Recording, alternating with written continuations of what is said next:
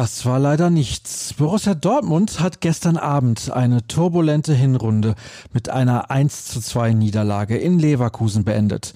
Auf die Begegnung wollen wir jetzt natürlich genauer eingehen. Ihr hört BVB Kompakt präsentiert von Zurbrüggen. Alles für ein gutes Zuhause. Mehr Infos findet ihr unter zurbrüggen.de. Das Spiel betreffend bekommt ihr sie von mir. Mein Name ist Sascha Staat. Es ist eine schmerzhafte Niederlage für die Schwarz-Gelben und vielleicht schon der Abschied aus dem Titelrennen. Zehn Punkte liegen zwischen ihnen und den Bayern, wenn diese heute in Augsburg gewinnen sollten. Viel schwerer wiegt aber, dass man sich mit Leverkusen einem direkten Konkurrenten um die Champions League Plätze geschlagen geben musste. Dass Mönchengladbach und Wolfsburg ihre Spiele gestern gewonnen haben, setzt den BVB zusätzlich unter Druck.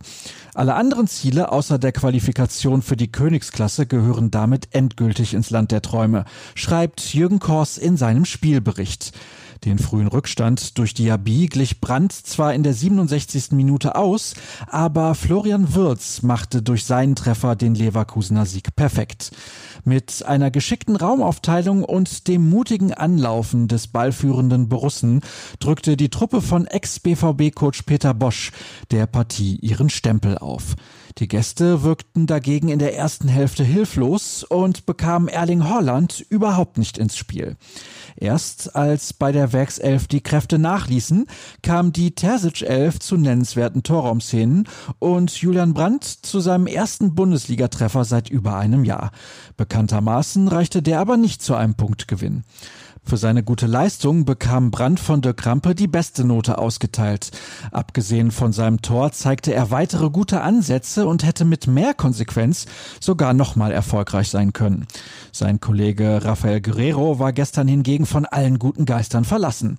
Nicht nur beim 0 zu 1 sah unser Reporter den Portugiesen teilnahmslos, sondern auch in weiteren Szenen. Rätselhaft, dass er bis zum Ende auf dem Platz stand. Dementsprechend fällt auch seine Benotung aus. Die Bewertung aller Borussen lest ihr auf unserer Internetseite. Edin Terzic war mit der Körpersprache seiner Mannschaft in der ersten Halbzeit überhaupt nicht zufrieden. Wir haben uns zu sehr auf das Talent verlassen und uns nicht gewehrt. Wir haben es vor dem Spiel gesagt und sagen es jetzt. Wir müssen uns stabilisieren. Mit Ergebnissen kann man die Tabelle beeinflussen, mit Reden nicht. Die Champions League Qualifikation ist unser Minimalziel. Das ist natürlich nicht die einzige Stimme, die wir für euch haben.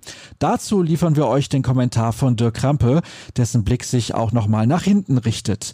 In seinem Text zieht er eine Bilanz der Hinrunde. Welchen Effekt hatte der Trainerwechsel und wie steht es um das von Terzic angesprochene Minimalziel? Diese Fragen beantwortet er heute dann auch bei mir in unserem wöchentlichen Podcast.